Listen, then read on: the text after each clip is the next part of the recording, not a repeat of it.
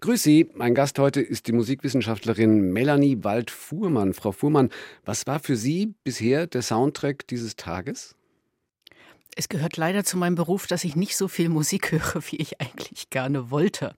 Insofern gar keiner. 1 zu 1, der Talk auf Bayern 2. Stefan Parisius im Gespräch mit Melanie Wald-Fuhrmann, Gründungsdirektorin des Max-Planck-Instituts für empirische Ästhetik. Schön, dass Sie Zeit für uns haben. Wieso gar keine Musik bis jetzt heute? Äh, auch nicht zum Aufstehen aus dem Radio oder so? Ich habe dann nochmal nachgedacht, Sie haben mich ein bisschen kalt erwischt mit Ihrer Frage. Ich stelle, wenn mein Mann nicht da ist, stelle ich schon morgens das Radio an.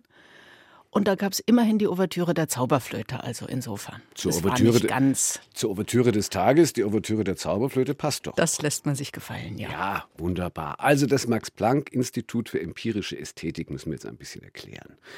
Empirisch heißt in der Wissenschaft immer auf Erfahrung beruhend und nicht auf Theorien. Das heißt also, empirische Ästhetik wäre erfahrene Schönheit.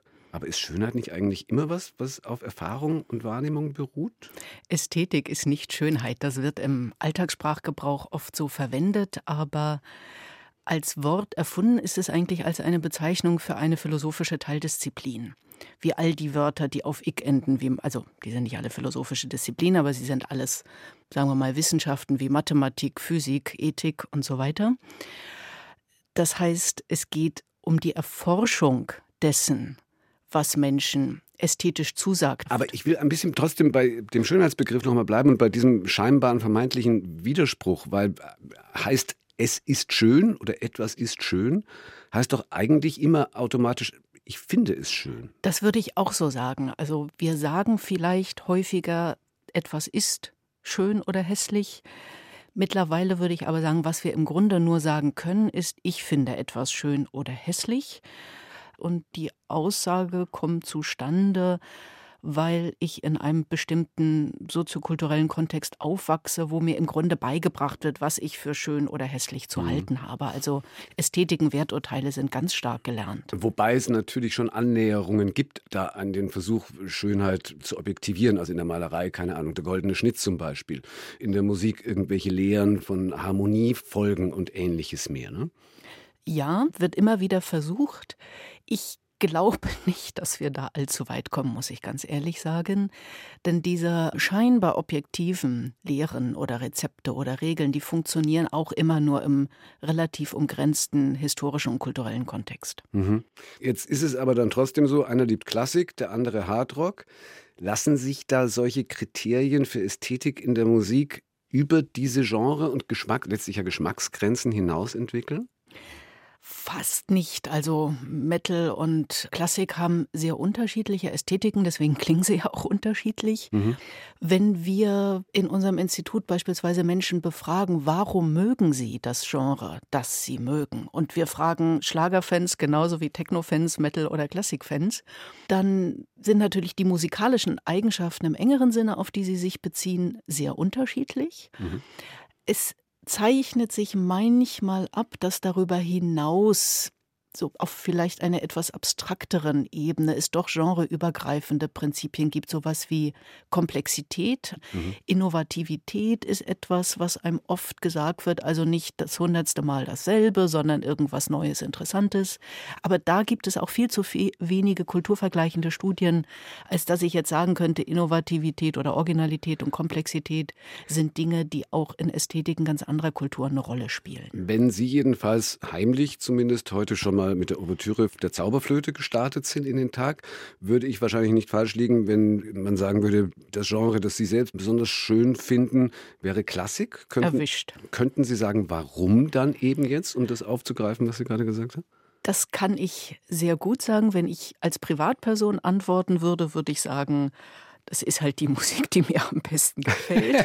Aha, ja. Wer hätte das gedacht? Wenn ich jetzt als Forscherin auf mich selber gucke, dann sehe ich schon, das ist die Musik, mit der ich sozialisiert wurde. Das Aha. geht in meine Großeltern- und Urgroßelterngeneration zurück. Wir kommen aus einem klassischen bildungsbürgerlichen, kulturaffinen Haushalt, zu dem es eben gehörte, ins klassische Konzert zu gehen, in die Oper zu gehen, ins Theater zu gehen, viel mhm. zu lesen. Mhm. Meine Mutter hat mich das erste Mal ins Konzert mitgenommen, da war ich zwei. Also ich konnte fast gar nicht anders. Das ist so die soziologische Erklärung. Die kann man ganz gut koppeln mit psychologischen Erklärungen für das Zustandekommen von Geschmäckern. Wir mögen nämlich typischerweise das, was wir kennen und gut kennen. Mhm. Das geht vom Essen bis zur Musik und allem anderen. Sprich, die Tatsache, dass ich mit dieser Art von Musik sozialisiert wurde und mir auch gesagt wurde, das ist jetzt wertvolle und schöne Musik, die ging dann damit überein, dass mein ganzer Wahrnehmungsapparat, mein Gehirn, die auch besonders oft gehört hat und deswegen gelernt hat, sie zu verstehen und dann auch Lust und Freude dabei zu empfinden. Das heißt, dieses Jahr werden Sie 45, das war dann mit 35 eigentlich schon genauso, mit 25 und mit 15 auch. Grundsätzliche Liebe zu dem großen Bereich Klassik, ja. Dazwischen gab es Verschiebungen und es gab auch ab und an mal andere Bereiche von Musik, die mich auch interessiert haben. Zu Gast bei Stefan Parisius. Melanie Wald-Fuhrmann. Bananen hat sie nie gemocht. Das ist ein Satz von Ihnen, ne? Ja. Und zwar im Zusammenhang mit der deutschen Wiedervereinigung, die Sie als Zehnjährige erlebt haben in der DDR. Wieso keine Bananen? Wir haben gerade über Prägung gesprochen. Bei mir gab es halt öfter Äpfel. Und ich mag auch tatsächlich saftiges, leicht säuerliches Obst lieber als pappige Bananen. Hm, aber ein bisschen war das vermutlich doch auch übertragen gemeint, oder? Vielleicht. Vielleicht? Ich glaube, der Kontext, in dem ich das gesagt habe, ist, dass ich als damals Zehnjährige, so spannend ich das alles fand mit den Demonstrationen und so, noch nicht gleich eingesehen habe, warum wir jetzt so sein werden wollen wie Westdeutschland, nachdem er ja nun zehn Jahre mehr oder minder kontinuierlich eingeredet wurde, wir sind die Guten und das sind die Bösen. Das heißt, das wurde Ihnen eingeredet, auch in Ihrer Familie oder nur offiziell in der Schule? Eher in Kindergarten und Schule. In meiner Familie war es so, mein Vater auch aus seinem eigenen familiären Hintergrund her war schon ein überzeugter Sozialist und Kommunist. Der meinte das wirklich ernst und hat auch das, was in seinen Fähigkeiten lag, da Gutes beizutragen versucht.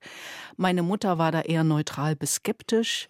Aber ähm, das werden Ihnen die meisten DDR-Familien erzählen. Eltern haben schon sehr genau sich überlegt, was sie ihren Kindern sagen oder nicht sagen, womit sie sie in Kontakt bringen, dass sie ja in der Öffentlichkeit nichts Falsches ausplaudern. Und so war das bei uns auch. Das heißt, der Vater war durchaus hoher Funktionär. Hoher Funktionär ist übertrieben. Er hatte keine Parteiämter, er hatte Verwaltungsämter, also sein höchster Job war mal Oberbürgermeister von Schwerin, meine Heimatstadt. Aber die eigentliche Macht lag immer bei den parallelen Parteistrukturen. Mhm. Und das heißt, wenn die beiden dann sich über Politik auseinandergesetzt haben oder unterhalten, dann mussten Sie den Raum verlassen? Oder? Dann lag ich schon im Bett. Ah, dann lagen Sie schon im Bett. Okay. Welches Bild hatten Sie denn bis zur Wiedervereinigung überhaupt von der Bundesrepublik? Wie sehr haben Sie Westmedien nutzen können? Also wie gesagt, ich war ein Kind und hatte keinen eigenständigen Medienzugang damals, sondern das ging durch das, was mich meine Eltern haben sehen und hören lassen. Als ich etwas kleiner war, haben sie offenbar mal den Fehler gemacht, um mich Westfernsehen schauen zu lassen. Und es gibt eine beliebte Anekdote in meiner Familie, dass ich dann irgendwie, ich weiß nicht, drei, vier, fünfjährig beim Kinderarzt vollbesetztes Wartezimmer heraus, ja, drei, dreieinhalbjährig, herausgekräht habe. Da war gerade Brezhnev gestorben. Onkel Brezhnev war doch genauso ein guter Mensch wie Winnetou. Hm. Das zeugt zwar für die richtige politische Einstellung, aber auch dafür, Winnetou lief halt nur im Westen. Das haben sie dann nicht mehr gemacht. Es hatte keine schlimmen Folgen, aber meine Mutter hat schon ein paar Mal schlucken müssen. Das aber heißt, ist es nicht so, das muss ich ganz blöd fragen, ist es nicht so, dass Karl May eigentlich auch in der DDR äh, gut gelitten war? Das habe ich mich auch gefragt. Es scheint nicht so. Wir hatten ja unsere eigenen Indianerfilme. Ja, vielleicht die Filme nicht, das kann sein. Aber, aber, aber also ja, es war auch noch kein Alter, in dem ich Karl May gelesen hätte mit dreieinhalb. Ja, gut, klar, auch klar. So. So. So, Sie haben ja eigentlich gefragt, was für ein Bild hatte ich mhm. von der BRD. Wir hatten einige wenige Verwandte im Westen und eine sehr gute Freundin meiner Großmutter, eine Nenntante von mir, die uns auch öfter besuchte. Wir konnten natürlich nicht fahren, meine Großmutter konnte fahren. Aber ich würde sagen, also von diesen persönlichen Beziehungen abgesehen, war mein Bild wirklich, das sind die Bösen. Ich hatte einen Mathematiklehrer, den ich sehr verehrte, der aber wirklich eine rote Socke war.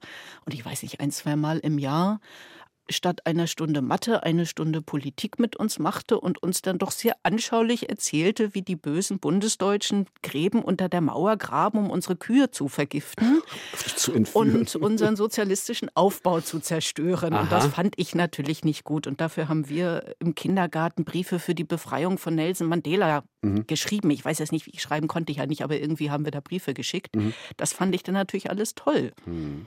Als es zu dem Mauerfall kam, waren Sie zehn Jahre alt eben und vier Jahre vorher hatten sich die Eltern getrennt. Wie haben Sie das erlebt?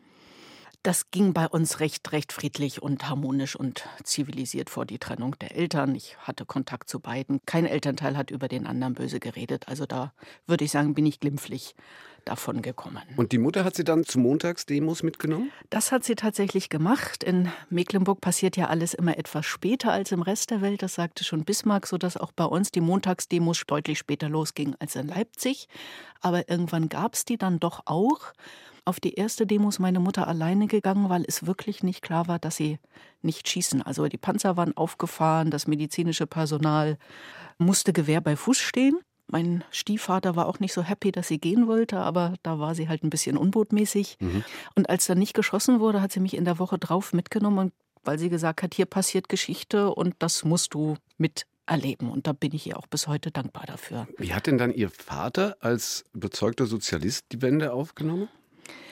Der war natürlich nicht begeistert und glücklich, das ist ganz klar. Für den ging eigentlich sein Leben, das, wofür er gekämpft hat, wofür sein Vater im KZ gesessen hat, das ging vorbei. Er konnte sich das nicht wirklich erklären. Nicht, dass er nicht Dinge in der DDR auch kritisch gesehen hat, aber einen kompletten Systemwechsel wollte er nicht. Mhm. Dann kam hinzu durch die Ämter, die er hatte.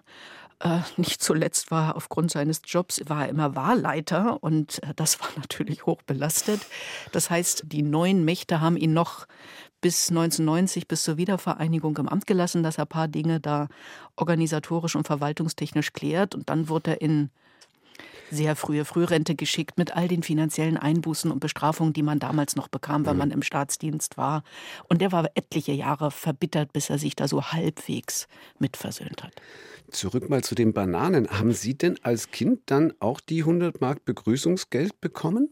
Ja, als wir das erste Mal mit der Familie in den Westen fuhren, kriegten auch die Kinder Begrüßungsgeld. Ja, das fand ich ein bisschen demütigend, kann ich mich erinnern, das Anstehen um Geld. Durften Sie selbst ausgeben oder haben das die Eltern kassiert? Nee, nee, ich durfte das selbst ausgeben und mir was aussuchen. Und ich muss ganz ehrlich sagen, da war ich denn doch ziemlich überfordert. Wir gingen irgendwie so durch verschiedene Papierwarengeschäfte. Das war für mich zu der Zeit das Größte. Ich entdeckte dann so Freundschaftsalben wollte mir da eins ausholen, so ziemlich das Erstbeste kaufen. Dann sagte meine Mutter, nein, im Westen gibt es überall alles und von allem ganz viel. Lass uns noch durch ein paar andere Geschäfte gehen. Du findest bestimmt noch was Schöneres. Mhm. Wir gingen durch andere Geschäfte. Ich fand nichts Schöneres.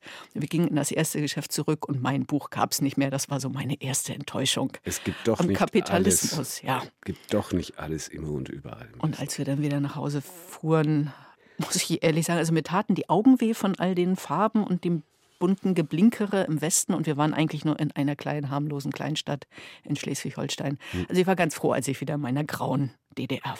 War es denn dann auch froh, als die DDR dann endgültig zu Ende gegangen ist? So diese Nachwendezeit war ja keine leichte in vielen Teilen. Also die Arbeitslosigkeit, äh, das hat, glaube ich, Sie auch ein bisschen beeindruckt und beeinflusst, oder? Also im Nachhinein gesehen muss ich wirklich sagen, dass mich die grassierende Arbeitslosigkeit in den 90ern doch schwer geprägt hat. Wohl interessanterweise in meiner Familie, jetzt mal von meinem Vater abgesehen, und das hatte eben politische Gründe, das kein Thema war, aber so im Umfeld von Freundinnen, Schulkameraden kam das viel vor. Und ich habe dann eigentlich in meiner beginnenden Berufszeit erst gemerkt, wie tief in mir verankert die Angst vor Arbeitslosigkeit ist und dass ich jeden Job annehmen würde, nur um nicht arbeitslos zu werden und nicht verstehen konnte, wie Gleichaltrige, die anders aufgewachsen waren, da viel entspannter waren. Eins zu eins der Talk auf Bayern 2, heute mit der Musikwissenschaftlerin Melanie Wald-Fuhrmann. Es hätte aber auch ganz anders laufen können. Wie wurde denn aus der Archäologiestudentin die Musikwissenschaftlerin? Durch eine relativ schnelle Einsicht, dass mein kleiner Mädchentraum, dass ich als Archäologin so wie mein Landsmann Schliemann tolle alte Städte wie Troja oder Mykene ausgrabe, eher unrealistisch ist. Und ich hatte eben von meiner Mutter her eine musikalische Prägung, fand das auch immer spannend, war jetzt keine praktische musikalische Hochbegabung, bin aber bei uns im Opernhaus aufgewachsen und dachte, derjenige, der die Einführungsvorträge hält oder die Programmhefttexte schreibt, das finde ich eigentlich nicht uninteressant. Mhm. Und irgendwann, Gott sei Dank auch über meine Mutter, erzählte mir mal jemand, es gibt ein Fach, man kann das studieren, das heißt Musikwissenschaft. Und dann dachte ich, hm, das wäre doch vielleicht was. Aber ich meine, im Sinne von, was Sie vorhin gesagt haben, Angst vor Arbeitslosigkeit und sichere Zukunft, da wäre die Archäologie vielleicht ja doch hm? Ich glaube, das nimmt sich jetzt nicht so viel, die beiden Fächer in der Hinsicht. Dann hätte ich lieber Jura, Medizin oder BWL studieren müssen. Allerdings, ich wollte ein paar Jahre lang Pathologin werden. Das fand meine Mutter gar nicht toll. Da war sie dann nicht unglücklich, mhm. als es Richtung alter Sprachen, klassischer Kultur oder Musikwissenschaft ging. Aber da muss ich wirklich sagen, da bin ich meinen Eltern dankbar, die, das war mein Stiefvater, der hat auch meine Mutter immer damit beruhigt, dass er gesagt hat, lass sie machen, was sie gerne macht, das macht sie gut und wenn sie es gut macht, findet sie auch einen Job. Und Sie können es ja vielleicht auch kombinieren, weil Sie beschäftigen sich ja auch mit ganz alter Musik. Teilweise habe ich das auch gemacht, Sehen genau. Sie? Also dann kommt doch alles wieder zusammen. Jawohl. Wie wurde denn dann aus der Berliner Uni-Absolventin eine Züricher Doktorandin? Das kam so, also ich hatte nicht nur Musikwissenschaft, sondern vor allem Altgrieche studiert und wollte dann im späteren Studienverlauf eigentlich Altphilologin an der Uni werden. Sprach damit darüber hier relativ spät im Studium mit einem meiner Dozenten, der sagte, hm, Hättest du mal früher mitkommen sollen. Die Altphilologie ist ein altmodisches Fach, wie der Name schon sagt. Die nehmen eigentlich nur Leute, die nicht nur einen Abschluss in Griechisch, sondern auch in Latein haben. Nun kann ich Latein, aber ich habe es nicht studiert, weil ich dachte, das ist ja nur ein Aufguss des Griechischen. Mhm. Ich wollte es dann auch nicht nachstudieren und derselbige Dozent war aber auch ein großer Musikfan und meinte, aber du hast doch auch Musikwissenschaft gemacht, vielleicht wäre das ja eine Richtung. Und dann habe ich einen ehemaligen Dozenten von mir angerufen, der mittlerweile in Zürich war und wollte ihn einfach nur um Rat fragen. Er kennt mich ja, denkt er denn, das könnte etwas sein? Sprich also, dass ich irgendwie eine Dissertation schreiben wollte, ja. das war klar. Und der sagte dann, er hat immer bedauert, dass ich in die Altphilologie wählen wollte. Er könnte mir einen Doktorandenjob anbieten, wenn ich zu ihm nach Zürich komme. Ach toll. Das war damals erstmal nur für ein Jahr, aber jetzt wieder Angst vor Arbeitslosigkeit. Mhm. gesagt, okay, ein Jahr ist besser als kein Jahr. Er hat mir versprochen, er kümmert sich drum, dass es nach dem Jahr weitergeht mit der Finanzierung. Da habe ich meine Sachen gepackt und bin nach Zürich gezogen. Und am Ende waren es sieben Jahre, ne? Fast acht sogar. Von ja. 2003 bis 2010 auf jeden genau. Fall. Und auf welcher Ihrer Stationen haben Sie Ihren Mann eingesammelt? Den habe ich auf verschiedenen Tagungen fast über einen Zeitraum von zehn Jahren, wie wir dann im Nachhinein rekonstruiert haben, getroffen. Auch Musikwissenschaftler? Auch Musikwissenschaftler, wie das dann so ja. ist. Und mhm. er hatte früher ein Auge auf mich geworfen, als ich auf ihn. Und dann fing er an, mir zu schreiben und in meine Vorträge zu gehen. Und so ganz altmodisch habe ich mich dann in ihn verliebt über das Austauschen von E-Mails. Hm, wunderbar. Ja, das muss ja wohl auch so gewesen sein. Ich habe mal versucht, in der Vorbereitung die Lebensläufe nebeneinander zu legen. Äh, das ist eine Herausforderung für ein Paar, oder? Also das wie schaffen Sie das mit, mit wechselnden Professurstationen? Ist das eine Fernbeziehung?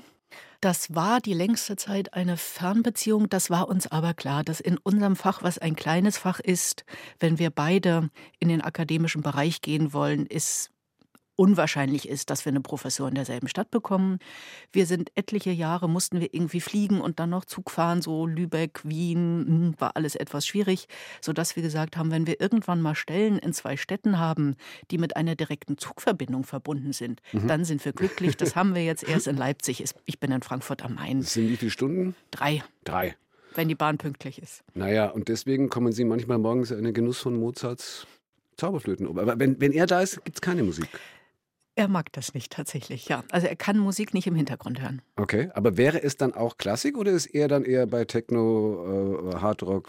Kommt ihr musikalisch zusammen irgendwie? Da kommen wir sehr zusammen. Es gibt, also er, seine allerliebste Lieblingsmusik ist das 15. Jahrhundert. Das ist jetzt nicht ganz so meins. Ich lebe eher im 17., 18., aber so im 18., 19. da treffen wir uns. Ah, das gut. sind Gräben, die können, die können äh, überschritten werden auf alle Fälle. Anderer Graben war das wahrscheinlich auch, gerade eben, wie Sie erzählt haben, von Ihrer Motivation, Arbeitslosigkeit zu vermeiden. Nun waren Sie ja professormäßig äh, eigentlich im sicheren Bereich. Und dann gab es ja doch diesen Sprung aus dem Unibetrieb als Musikwissenschaftlerin in die Forschung ans Max-Planck-Institut. War das so leicht? Das war eine echte Herausforderung, jetzt weniger vor dem Hintergrund, es ist beruflich unsicherer, auch wenn ich jetzt offiziell keine Beamte mehr bin, aber damit kann ich leben. Aber es ist ein komplett anderes Arbeitsumfeld, mit dem ich vorher keine Berührung hatte. Es gab vor mir keine Musikwissenschaftler als Direktorin an einem Max-Planck-Institut. Ich kannte das also einfach nicht aus eigener Anschauung. Ich hatte nie vorher so viel Geld und eine so große Forschergruppe. Also ich war vorher an der Humboldt-Uni, das ist ja jetzt auch keine schlechte Position. Hm. Da hatte ich fest finanziert eine Mitarbeiterin und dann über Drittmittel, andere Wege noch zwei Doktorandinnen. Und das war's. Jetzt habe ich plötzlich Geld, dass ich bis zu 20 Leute anstellen kann und noch ein Institut von 100, auch mal 200 Leuten um mich herum. Also es ist eine ganz andere Puh. Dimension. Mhm. Und ich war damals Anfang 30 und äh, der Klischee-Ossi ist eher bescheiden und traut sich nicht so viel zu. Also da brauchte ich schon ein bisschen Ermutigung von außerhalb, dass ich gesagt habe, das ist eine Chance, die kommt nur einmal im Leben. Haben Sie sich damals noch als Klischee-Ossi empfunden? Das schwankt. Also es ist nicht, dass ich das anfangs hätte und jetzt wird es immer weniger, sondern es wurde eher so in den 2000ern, 2010er auch mal wieder stärker. Mhm. In dem Zusammenhang fiel mir das Wort Imposter-Syndrom. Was ist das? Das ist etwas, was man so aus der ähm, Psychologie, auch Geschlechterpsychologie kennt. Etwas, was Frauen häufiger haben als Männer, dass sie denken, sie sind eigentlich nicht wirklich geeignet und qualifiziert für die Position, die sie haben. Und insofern immer ein schlechtes Gewissen haben und denken, ah, ich kann das alles nicht. Und irgendwann wird das auch jemand rauskriegen und mich dann schwer bestrafen. Aha, also sie mussten zum Jagen getragen werden, geschubst zum Glück. Äh, ein bisschen auch, mhm. ja. Also die Max-Planck-Gesellschaft, die hat immer noch zu wenig Frauen. Und sie wollen sich auch ein bisschen verjüngen. Und dann dachte ich immer, die haben, oder ich dachte eine gewisse Zeit, es hat vielleicht auch eine Rolle gespielt, dass ich eine junge Frau bin, darin, dass sie mhm. mich berufen haben. Mhm. Jetzt haben Sie über die Unterschiede gerade schon ein bisschen was gesagt, unabhängig von der Größe des Apparats und den Möglichkeiten, die Sie haben. Direktorin kann auch so klingen, als ob sie von der Sache selbst dann ein Stück weiter weg sind. Also Forschung und Lehre, sondern vielmehr wirklich auch sich mit Verwaltung dann und ähnlichem Kram beschäftigen müssen? Das spielt eine Rolle. Ich würde immer noch sagen, mein Hauptberuf ist Forschung und die Verwaltung, Selbstverwaltung, das Management ist dazu da, Forschung für alle bei uns am Institut, die da forschen, zu ermöglichen. Und am Ende ist es eine Frage von, von Selbstmanagement, Zeiteinteilung. Nicht, dass ich da eine überragende Begabung hätte, aber Schon ich will jetzt auch nicht aufs, nein, nein, nein, nein, nein, ich will einfach nicht es mir so leicht machen, nur aufs System und die Umstände schimpfen. Okay. Äh, ja, über die Arbeit und Inhalte Ihrer Arbeit reden wir gleich noch ein bisschen. Habilitiert haben Sie über Melancholie in der Instrumentalmusik um 1800. Kann man sagen überhaupt, in welchem Zeitalter die Melancholie in der Musik besonders stark ausgeprägt war und sagt das irgendwas über die Zeit? Letzteres auf jeden Fall. Und es gibt nicht nur eine Zeit. Melancholie hat immer mal wieder Konjunktur. Eine Phase nach der Antike war die frühe Neuzeit, also 16., 17. Jahrhundert und dann tatsächlich wieder spätes 18. Jahrhundert um 1800 ganz stark. Und das sind immer, ist immer eine Kombination aus politischen, gesellschaftlichen und im engeren Sinne künstlerisch-kulturellen Gründen, weshalb Melancholie plötzlich Konjunktur hat. Bayern 2, 1 zu 1, der Talk heute mit der Musikwissenschaftlerin Melanie Waldfuhrmann. Kann man erklären, jetzt von der Melancholie hat man es gerade, Frau Fuhrmann, kann man erklären, warum Musik überhaupt in der Lage ist, Emotionen zu vermitteln? Das ist eine der ganz großen Fragen, würde ich sagen. Da lassen Sie mich mal noch ein paar Jahrzehnte forschen. gut, wir sprechen uns dann 2050. Wenn ich in Rente gehe oder so. Ja gut, aber ich meine, daran arbeiten Sie ja bestimmt oder daran arbeitet die Musikwissenschaft ja bestimmt. Welche Musik, warum? Ich meine, wir können es anfangen, über Dur, Dur und Moll zu reden. Was Lassen Sie uns damit mal anfangen. Das ist nämlich ein schönes Beispiel. Ja, also ja. dann fangen Sie doch damit an. Gut, also wir würden alle sagen, Dur ist eher ein Ausdruck von positiven Gefühlen und vermittelt uns dann vielleicht auch solche Gefühle Moll von traurig ernsten.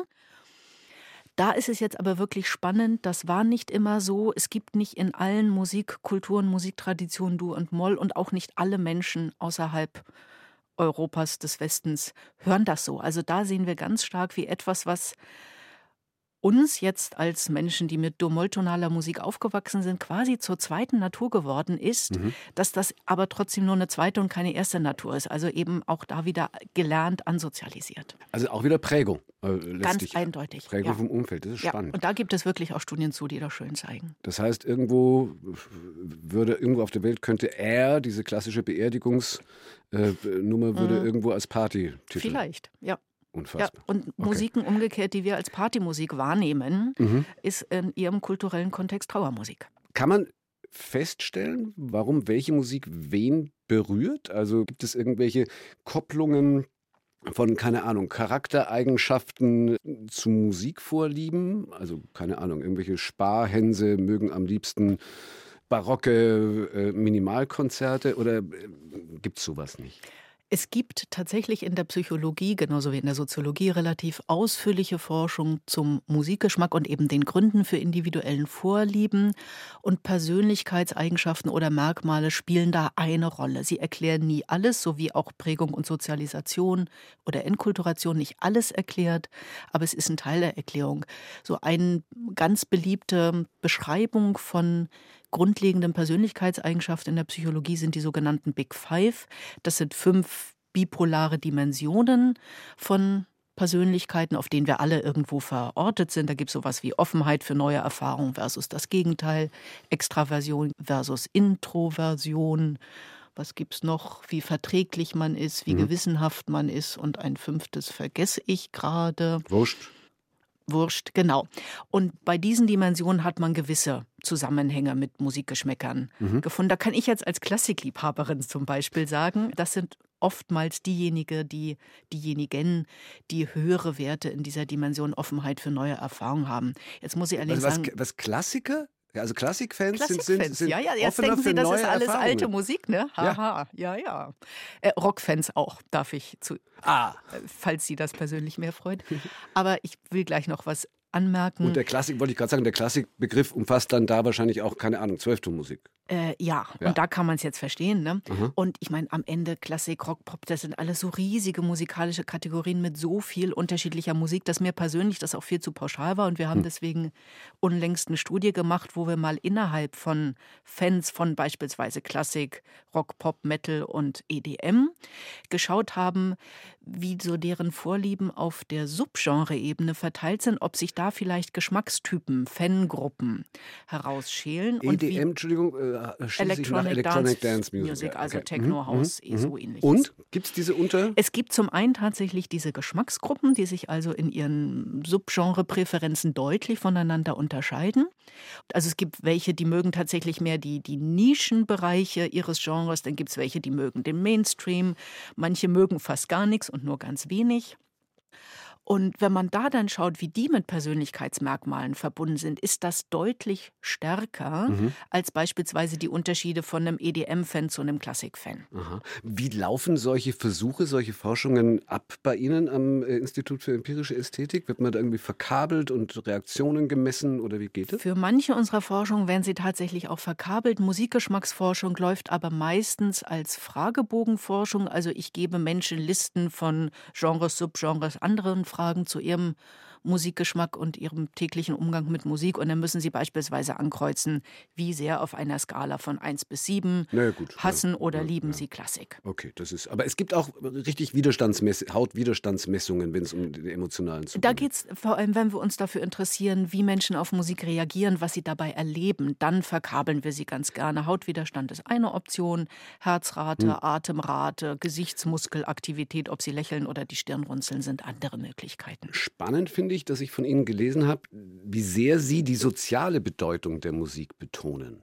Weil eigentlich ist doch Musik hören viel mehr individuell als sozial. Also spätestens seit Erfindung dieser Kopfhörer, die im Augenblick überall unterwegs Das wollte ich gerade sagen. Seit Erfindung der Tonaufzeichnung und individuellen Wiedergabegeräte hat sich Musikrezeption stark individualisiert. Aber nun ist die Musikgeschichte ja länger als die letzten 20 Jahre. Das ist mal das eine.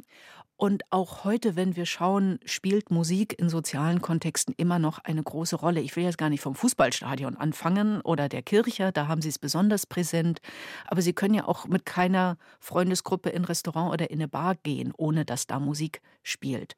Also Öffentlichkeit für Musik spielt eine Rolle und naja, soziale also, Gruppen, wenn die irgendwie vor allem ihren sozialen Zusammenhalt stärken oder sich von anderen abgrenzen wollen, werden die früher oder später zur Musik greifen. Hm. Wobei auch die Musik, die im öffentlichen Raum stattfindet, in dem Genuss oder in der na, Konsumtion kann man ja nicht sagen, letztlich individuell äh, angenommen wird. Außer man macht sie zum Thema. Außer man macht sie zum Thema, aber mein Punkt war ja eher, dass wenn Gruppen sich als Gruppen treffen, mhm.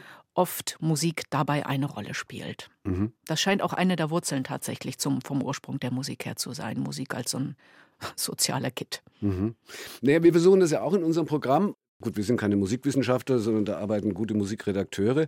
Wir machen das unter der Überschrift Legenden und Entdeckungen. Das könnte sich ja mit Ihren Erkenntnissen insofern decken, als Sie sagen, ab Alter 25 oder so kommt sowieso meistens nichts Neues mehr dazu beim Musikgeschmack. Bis dahin hat man seine Legenden gefunden, aber auf der Basis ist man vielleicht doch noch neugierig. Die Lehrmeinung ist tatsächlich, dass man im Grunde genommen den Musikgeschmack in den frühen 20ern abgeschlossen hat, weil dann auch andere Dinge im Leben anstehen. Da kann man nicht mehr so viel Musik auch im Hinblick auf Entdeckung und Neues hören. Mhm.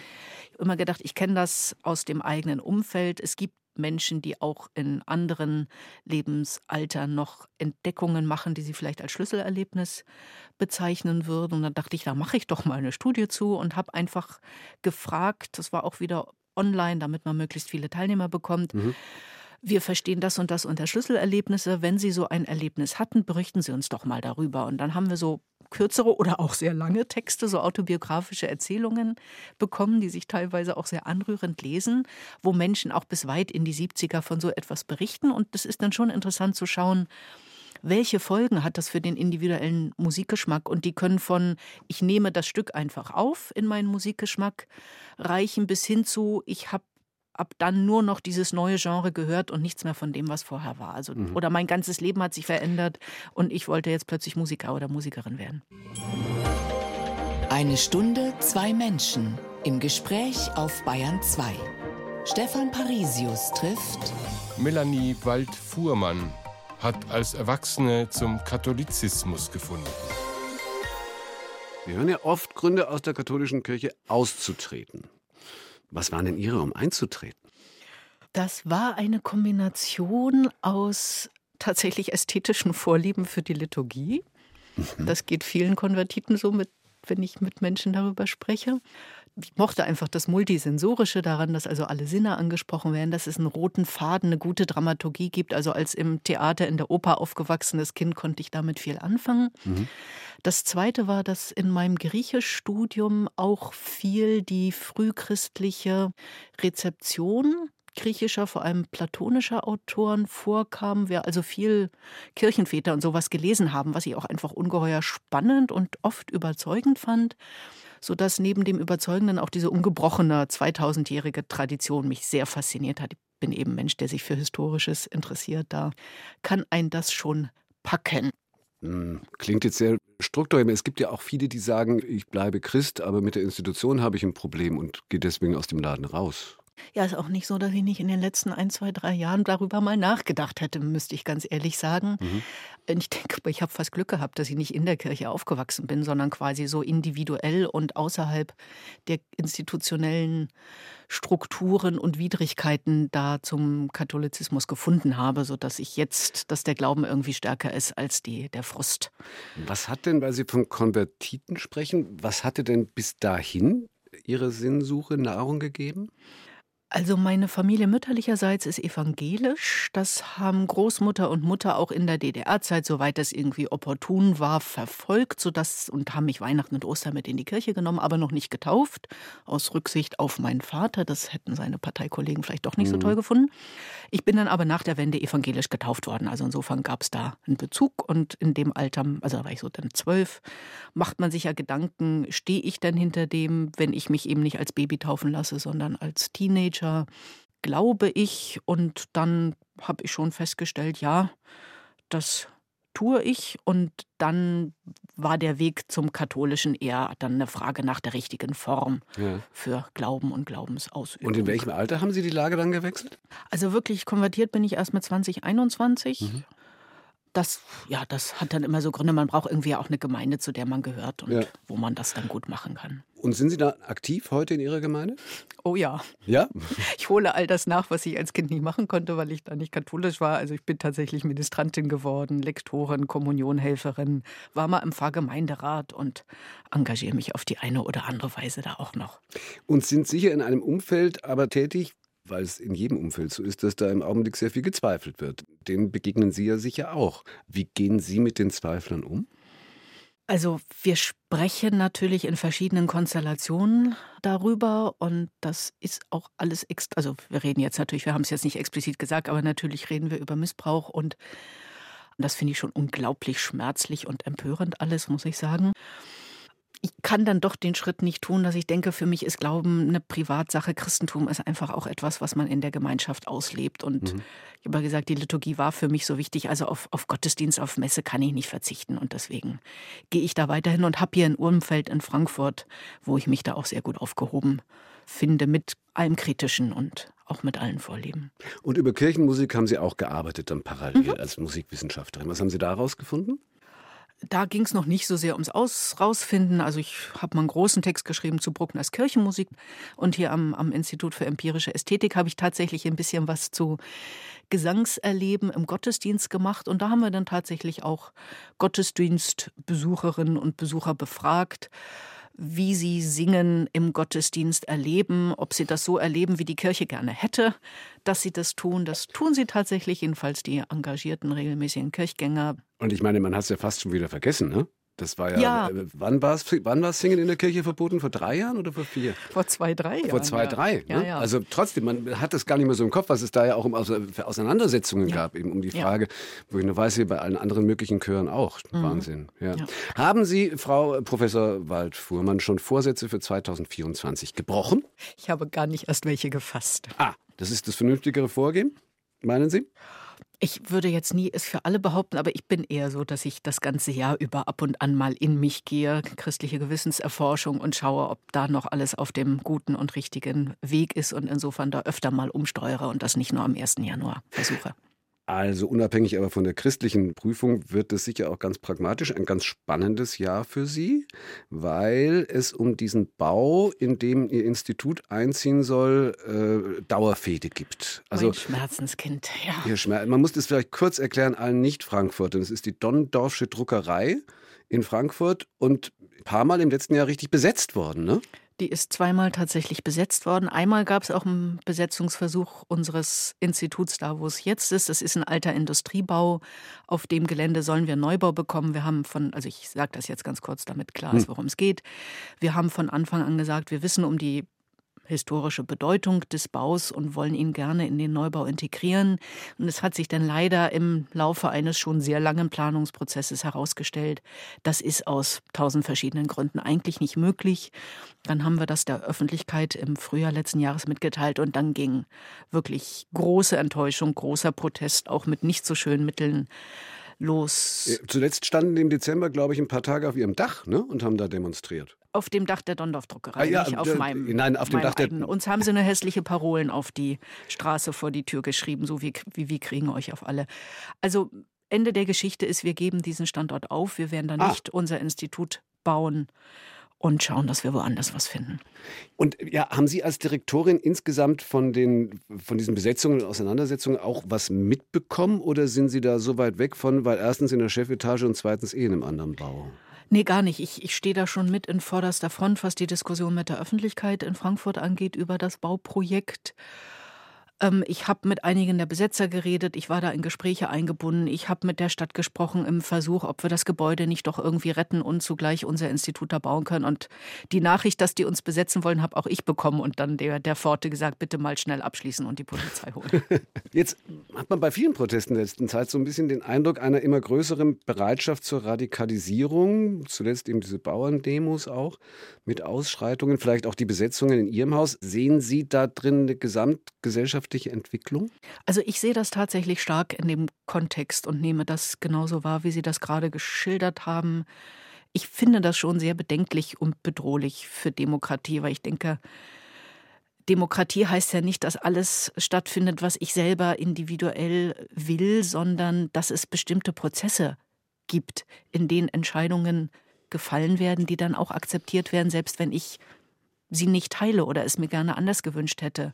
Und solche Protestformen, über die wir gerade gesprochen haben, versuchen das ja zu unterlaufen und immer mit so dem, meine Sache hm. ist so wichtig, dass die demokratischen Prozesse nicht mehr gelten. Und das finde ich ganz gefährlich. Und ich habe manchmal das Gefühl, da trägt auch meine Prägung in einem Regime wie der DDR zu bei, dass ich da besonders sensibel bin. Und damit schließt sich ein bisschen der Bogen zum Anfang. Ganz herzlichen Dank für diese Stunde, Melanie Wald-Fuhrmann. Dankeschön. Sehr gern geschehen. Ich danke Ihnen. Wenn Sie sich für Musikwissenschaft interessieren und deswegen jetzt gerne zugehört haben, dann hätte ich noch einen anderen Podcast-Tipp für Sie aus der ARD-Audiothek. Zum Beispiel nämlich den Orchester-Podcast von Anne Schönholz. Die Geigerin ist im Sinfonieorchester des Bayerischen Rundfunks und Einblick in das Orchesterleben hinter der Bühne gibt.